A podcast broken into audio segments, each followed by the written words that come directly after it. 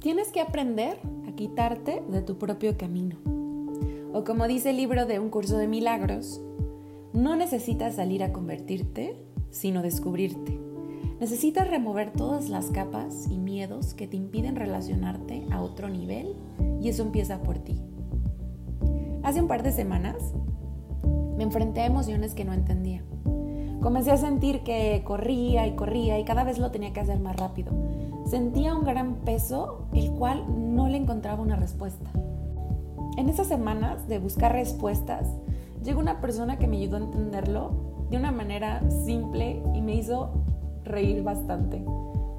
Cuando él decide su propósito y lo comparte y alcanza el éxito, comienza a sentir que debe de correr más rápido y que cada vez lo debe de hacer más y más.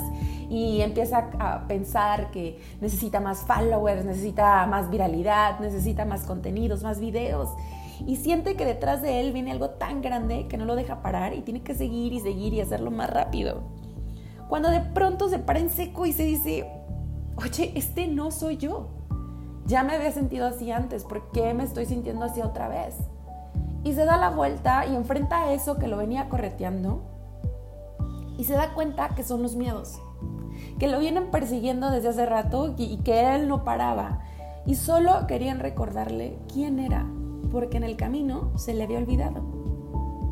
Y es que cuando estás más claro de lo que quieres y a dónde quieres llegar y lo lanzas al mundo, comienzan los juegos mentales de sabotaje, de comparaciones, de ponerte el pie, de ponerte en tu propio camino. Y hay un ejemplo que me recuerda muchísimo esta parte. Es un cómic de un chico que va en bicicleta y que mete un palo en la llanta para estrellarse. Y me da mucha risa cada vez que lo veo, porque literal, eso hacemos cuando vamos al cine en nuestra vida. Y es que descubrirte es lo fácil. El no perderte en el camino es lo complicado, porque los miedos siempre van a estar. Como les he contado, estudié actuación y lo que me enseñó mucho esto fue cómo manejar los procesos emocionales para poderlos llevar a un personaje. Y uno de ellos es el miedo. Esta emoción que no sirve para nada, pero ahí está, cimentó para mantenernos a salvo, para sobrevivir. Pero en este momento lo que necesitamos es vivir. Cuando el miedo llegue a tu vida, intenta esto. Quizá te vas a reír, pero hazlo con risa, funciona igual. En ese momento que estés descubriendo quién eres, que quieres cambiar, renunciar o hacer algo que te conlleve salir de tu vida habitual, de tu rutina, habla con tus miedos. Sí, habla con ellos. Diles, gracias por cuidarme, gracias por venir, pero ahorita no te necesito. No estoy en riesgo de vida, te buscaré cuando realmente necesite de ti.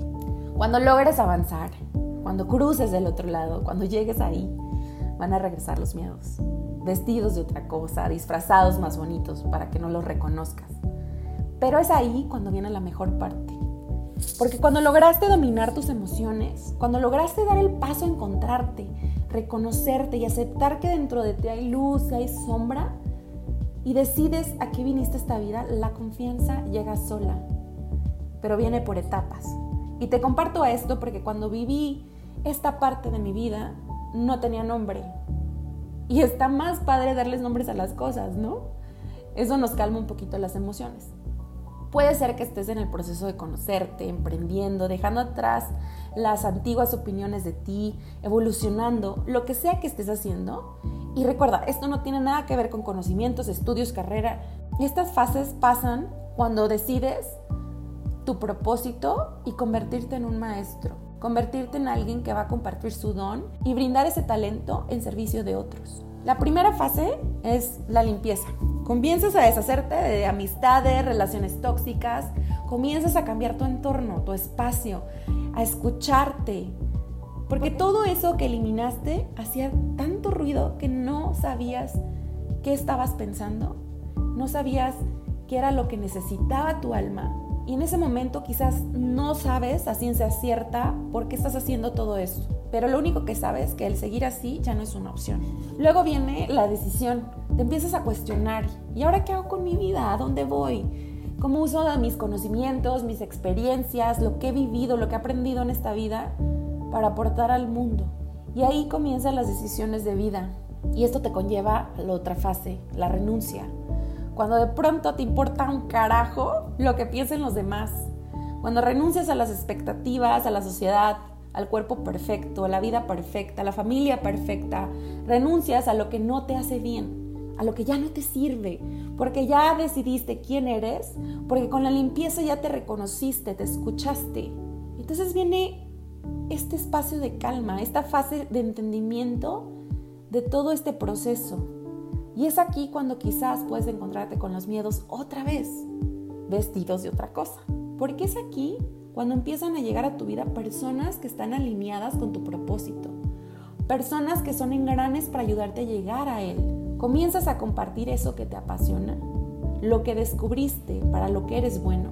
Y si pasas esta fase, si hablas con tus miedos, si te das la vuelta y los enfrentas y dejas que te recuerden quién eres, vienen los logros, el éxito, el propósito compartido, la fase que te recuerda todos los días quién eres, por qué empezaste y sobre todo que te motives constantemente. Hablarte sin juicio y permitirte cometer errores.